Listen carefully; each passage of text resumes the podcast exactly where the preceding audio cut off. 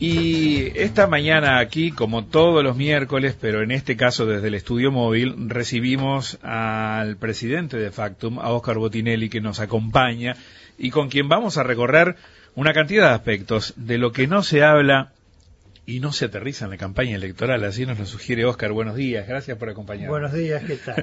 Un gusto, Oscar, estar con, contigo aquí, que nos acompañes en el, en el estudio móvil en el inicio de esta expo, donde vamos a estar participando día a día. A ver, hay muchas cosas de las que no, no se habla, eh, aquellas que se consideran quizá políticamente incorrectas, o está la cuestión de, del miedo a la profecía autocumplida. ¿Hay temas de los que mejor callar en campaña? Bueno, eh, hay una cosa que es la siguiente. Primero, una cosa que yo venía observando hoy, cuando hablan los candidatos y dicen, yo pienso tal cosa de la seguridad social. ¿Habla el candidato o el partido? Pues es un tema no menor. Sí. ¿eh? Particularmente en el caso del Frente Amplio, uno ve que hay cosas que empieza a decir candidatos, asesores, y el programa del Frente no, no anda mucho por ahí. ¿eh? Y, lo mismo el Partido Nacional, el Partido Colorado están terminando sus programas y avanzan propuestas que parecen más del candidato que del partido. Esto no es menor cuando reformas importantes requieren el, voto del Parlamento, ¿no? Bueno, pero además, Uruguay tiene una serie de temas que, este, en general, eh, cuando uno encuesta, por ejemplo, eh, tiene que tener cuidado porque dice, usted quiere, vamos a hablar de un tema muy simple, que las calles se pavimenten, sí señor. ¿Usted quiere que bajen los impuestos? Sí señor. Bueno, pero ahora elija, ¿qué quiere? ¿Qué hacemos? claro. ¿Pague más impuestos porque se arreglen las calles o que no se arreglen las calles y pague menos impuestos? ah, no. Así no me pregunte, claro. ¿No? Es el nene que le decía, ¿qué quiere decir? El parque o este, a que tengamos una fiesta. No, no, quiero ir al parque antes de ir a la fiesta. Antes de la fiesta. ¿no? Bueno. Las dos cosas. Y algo de esto está pasando. Uno de los temas es que viene de hace mucho tiempo, pero se acentuó en los últimos 15 años, digamos, con la propuesta al frente, es el tema cantidad-calidad, vale decir. sí. Usted quiere, eh, porque a veces se habla, qué buena que era la educación secundaria hace 60 años. Bueno, yo recuerdo en mi época, cuando yo fui al Instituto Alfredo Vázquez Acevedo, que era más o menos el 80-70% del estudiantado preparatorio del Uruguay, éramos 6.000. 6.000. 6.000, ¿no? Entonces, bueno, eh, hay, hay eh, óptimos de calidad que se obtienen para núcleos reducidos. Y hay, este, si no, apostar a la cantidad. Me acuerdo que un gran amigo mío, fallecido, eh, Hugo Cores, el líder del Partido Popular Pueblo, dice, bueno, pero en el plano ideal uno no puede renunciar a eso. Le decía, sí, el plano ideal no, pero ahora tenés que elegir. ¿Qué preferís, la cantidad o la calidad? Y en general todo el mundo opta por tener calidad en medio de la cantidad, es decir, siguen sin resolver la cosa. Bien. Otro tema que está eh, apareciendo es el tema de la formalización entendido como que todos estén en cuadres laborales perfectamente inscriptos, etcétera, etcétera. Y se ha llegado al tema que ahora nadie le puede dar una gauchada a, los vecinos para hacer el techo de la casa, aquello tradicional contra un asado, porque eso se considera trabajo en negro, no solidaridad. Exacto. Y ha pasado con muchas actividades donde lo solidario es siempre que sea alguna institución reconocida eh, como sin fines de lucro pero si no, cuidado a la sospecha de que se está haciendo eh, trabajo en negro, ¿no? Este, o un jubilado que ponga el hombro para ayudar a algo y si usted está violando la jubilación, pues usted tiene prohibido trabajar. Un poco la idea que el jubilado debe ser paralítico, ¿no? Pero esto no se discute, si dice, no, las dos cosas a la vez. Bueno, elija, ¿no? Sí, sí, y ahora ha surgido el tema de la inmigración. Que también entran en esa categoría de temas de los que mejor eh, callar. entra en el tema de mejor ni enterarme que existe el problema. Ya no es mejor callar. ¿Dónde está el tema de inmigración? Bueno, primero, ya se empiezan a percibir dos reacciones en la sociedad opuestas. Los que dan empleo, este, sobre todo en determinadas áreas vinculadas más al comercio, servicios. Qué excelente los inmigrantes con qué ganas de trabajar bien. Efectivamente, viene gente que si se va del país es porque busca construir su futuro y además con mucha necesidad de acumular dinero para hacer las famosas remesas a sus familiares. Eso lo hace estar dispuesto. Le hace estar dispuesto a trabajar, a no perder el trabajo, a hacer horas extras, ¿no? Y entonces, eh, y reclaman menos, porque además muchos de ellos están en una situación de una, una, una, una, este, una autorización temporaria de residencia que quieren mantener, etcétera, etcétera. Del otro lado, se empieza a encontrar en los barrios de Montevideo y mucho más en el cinturón de Montevideo, esto nos cuentan sobre todo eh, políticos, diputados que recorren mucho los barrios, que el tema inmigratorio aparece cada vez con más fuerza, sentido como una amenaza para el trabajo de los en, en la disputa por los puestos de trabajo. En la disputa por los puestos de trabajo, mucho más cuando hay, grosso modo, un 10% de su ocupación abierta y otro 10% de problemas de empleo. Es decir, gente que quiere trabajar más y no consigue, subocupación, ¿no? Y esa, esa preocupación ha encontrado eco en algunos candidatos. bueno, recién poco, muy poco, algo lo hizo Manini Ríos con más fuerza Novik, pero de los tres partidos que compiten, el silencio más absoluto. Uno diría que el, no existe el fenómeno de la inmigración, ni positivo ni negativo, ni no existe. ¿no? Uruguay está como hace 20 años no recibiendo un solo inmigrante ni de casualidad. Bueno, entonces este es un tema del cual no se quiere hablar. Y los que más hablan eh, contra el que menciona el tema son los colectivos preocupados por derechos humanos, por segregación. Eso es xenofobia. Bueno, el tema es que las xenofobias surgen en los países cuando la llegada de gente del exterior, de afuera, amenaza al que está. Claro, sí. La, la, sienten como un problema para, para ellos. La xenofobia en Europa, en Francia, en Italia, no surgió de los niveles medios y altos, surgió de los niveles bajos.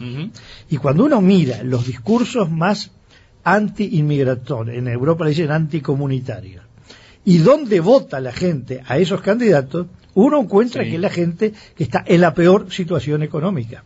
Es decir, la xenofobia es con natural a que haya gente del exterior que desplaza mano de obra, es decir, eh, puestos de trabajo, eh, para el, que, el, que, el que es de ahí, digamos. Sí. Y se dice, bueno, pues este es un país de inmigrantes, todos llegamos en los barcos. Bueno, primero estaba el chiste, pero ahora llegan en avión. no, la, realidad es que la gran ola inmigratoria Uruguay, sobre todo la 1870-1920, se produce en un país relativamente vacío.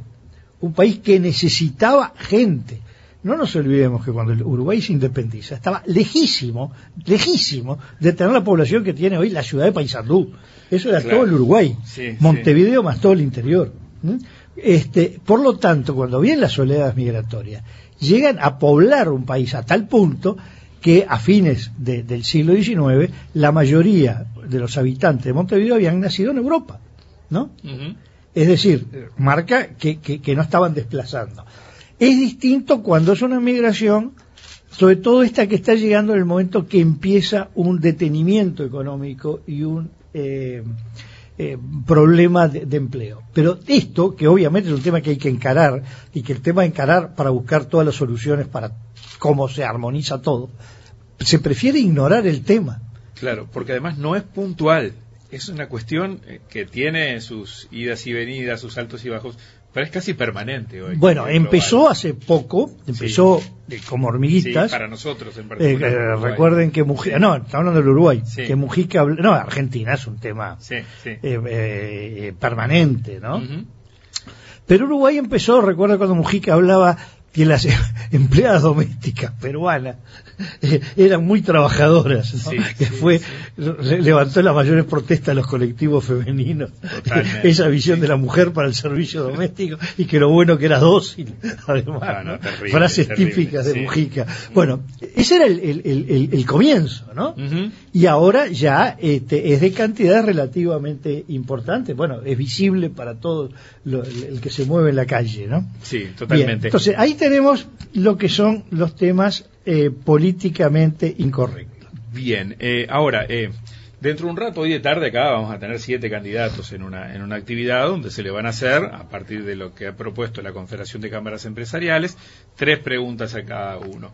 Eh, que están vinculadas con una propuesta que tú ya conocerás, que hizo en su momento la Confederación de Cámaras Empresariales, sobre todo van a ser cuestiones que tienen que ver eh, con temas este, muy fuertemente vinculados a lo, a lo, económico. Y por ahí pueden ir apareciendo aquellos temas en lo, a los que a los candidatos les cuesta aterrizar. Y van a tener cinco minutos para contestar cada pregunta. En este caso difícil de aterrizar, pero tienen otros espacios para hacerlo. Con el día de hoy, si, si se nubla un poquito, va a haber problema de pistas para aterrizar. Yo creo que esa va a ser la mayor excusa. El tema es el siguiente. Digo, estamos con un déficit fiscal eh, bastante elevado, ¿no? Estamos llegando al 5% eh, del Producto Interno Bruto, vale decir el 5% todo lo que produce el país eh, en un año en bienes y en servicios también. Y eso es considerado bastante elevado. este, aclaremos, eh, lo, lo, de chico bajo dependen. En Europa se arman escándalos fenomenales sobre los países porque han superado largamente el 3%, lo que quiere decir que son muchos los que superan el 3, están en el 4, e incluso eh, Francia ha pasado la barrera del sonido. Pero se considera que, bueno, que es peligroso porque Uruguay ha ido aumentando su endeudamiento con lo que ha financiado los déficits que hemos tenido año a año. Entonces, ¿qué se hace? Bueno, en primer lugar, hay una pregunta clara que se considera que el país no, sostiene, no soporta un déficit mayor a determinada cantidad, porque la, idea de decir yo hago buena conducta y no tengo ningún déficit, eh, recuerdo que Eisenhower gana con la idea del déficit cero y cinco años después llegó a la conclusión que no lograba el, el déficit cero y que este incluso se le, le costó una pelea muy grande con un líder republicano Robert Taft. Ahora, ese es el primer tema. Segundo tema, perfecto. Vamos a corregir el déficit. ¿Cómo? Eh, pensemos en economía hogareña. Y el que está hablando piensa en términos hogareños, pues no es economista. No es lo mismo ser politólogo que economista. Claro que sí. ¿No? Este, eh, o aumento los ingresos o bajo los gastos. o vivo de prestado. Sí, Aparentemente no, sí. no hay otra opción y hay otra más que es combinar todo eso. Bajo un poquito, aumento un poco el ingreso y el resto lo pido prestado. Sí. Bueno, entonces, ¿por dónde vamos? Entonces, acá hemos visto discursos más bien del lado del oficialismo, pero también tuvo que ver con la propuesta Sartori. Acá lo único que importa es crecer, el crecimiento va a traer los recursos. Expandir los ingresos. Para este, expandir los ingresos y financiar. Perfecto. Es una buena propuesta. El tema que cuando alguien propone es, bueno, ¿cuál es la perspectiva de crecimiento realista? ¿En base a qué? ¿Eh? Porque va a subir estos precios, uh -huh. porque se va a vender más esto, se va a recaudar tantas cosas. Perfecto. Pero el crecimiento no es de un día para otro, es una curva, ¿no? Más bien una línea en ascenso. Mientras tanto, el déficit está. ¿Cómo lo financia? Bueno, evidentemente con créditos. ¿Cuál es el, el, el tope de endeudamiento que considera que el país puede aceptar hasta el momento que llegue ese crecimiento, sí. que empiece a bajar el déficit y, este, y a su vez el déficit en parte se aumenta al aumentar el, el endeudamiento porque usted va a estar pagando intereses. Claro. Sí. pueden dar gracia, eh, periodos de gracia en no pagar. Perfecto. Bueno, ese es un tema. Pero después, el otro. Eh, aumentar los ingresos. Que se sepa, eh, la única forma de aumentar los ingresos es con nuevos impuestos. Mayor recaudación. Lo cual, mayor recaudación. Lo que hay que tener cuidado porque hubo una especie de picardía la, a raíz de la campaña electoral pasada, que, que, el gobierno dijo que no iba a haber nuevos impuestos y luego cuando aumentan los impuestos dijimos no, no, que no íbamos a crear nuevos, no que sí, esto que no las tasas de los actuales. De las tasas de los actuales. Bueno, entonces, hablando en criollo, sí. los impuestos se van a mover o no, punto. Uh -huh. Y de eso, eh, el único que ha hablado es absolutamente imprescindible aumentar impuestos, no es un político, es un técnico como el economista Gabriel Odone, que no dijo ni que él quería eso, decía, va a ser inevitable. Uh -huh. Nadie está. Vamos hacia ahí. Uh -huh. Vamos hacia ahí. Nadie está diciendo, no, no vamos hacia ahí, uh -huh. tajantemente. No, ese camino no puede ser, no hay que recorrerlo. Pero usted no va a aumentar impuestos, ¿sí o no? Concretamente. Sí. Ni crear nuevos, ni aumentar los que hay. Bueno, eso es una forma, porque la única forma de bajar el déficit, eh, una, una forma es, bueno, me entra más dinero.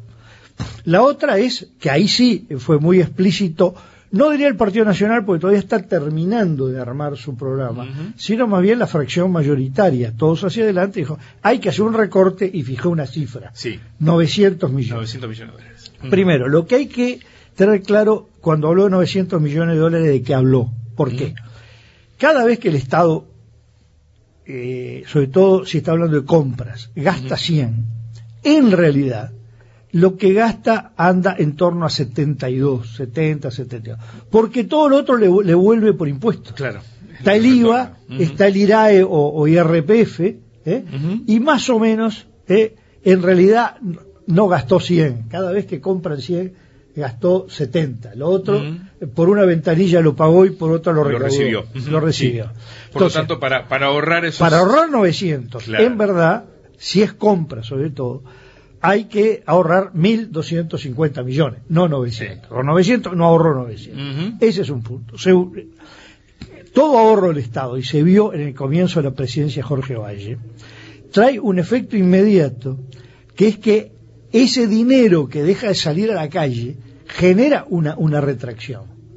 Y por lo tanto hay menor consumo, hay, y eso genera también menor recaudación. Es decir, Ojo que el ahorro también puede incrementar eh, la baja de la recaudación. Claro. ¿No? Por ese fenómeno. Pero la, pregunta política central es esta otra. Perfecto. ¿Dónde van a estar los recortes? Haciendo, eh, evitando las malas compras. Primero, las compras sean buenas o malas. Generan ganancias y puestos de trabajo. No importa si esos puestos de trabajo se generaron por compras malas. Usted puede comprar un producto deficiente, pero ese producto lo pagó y alguien trabajó y lo hizo y, lo hizo y vendió.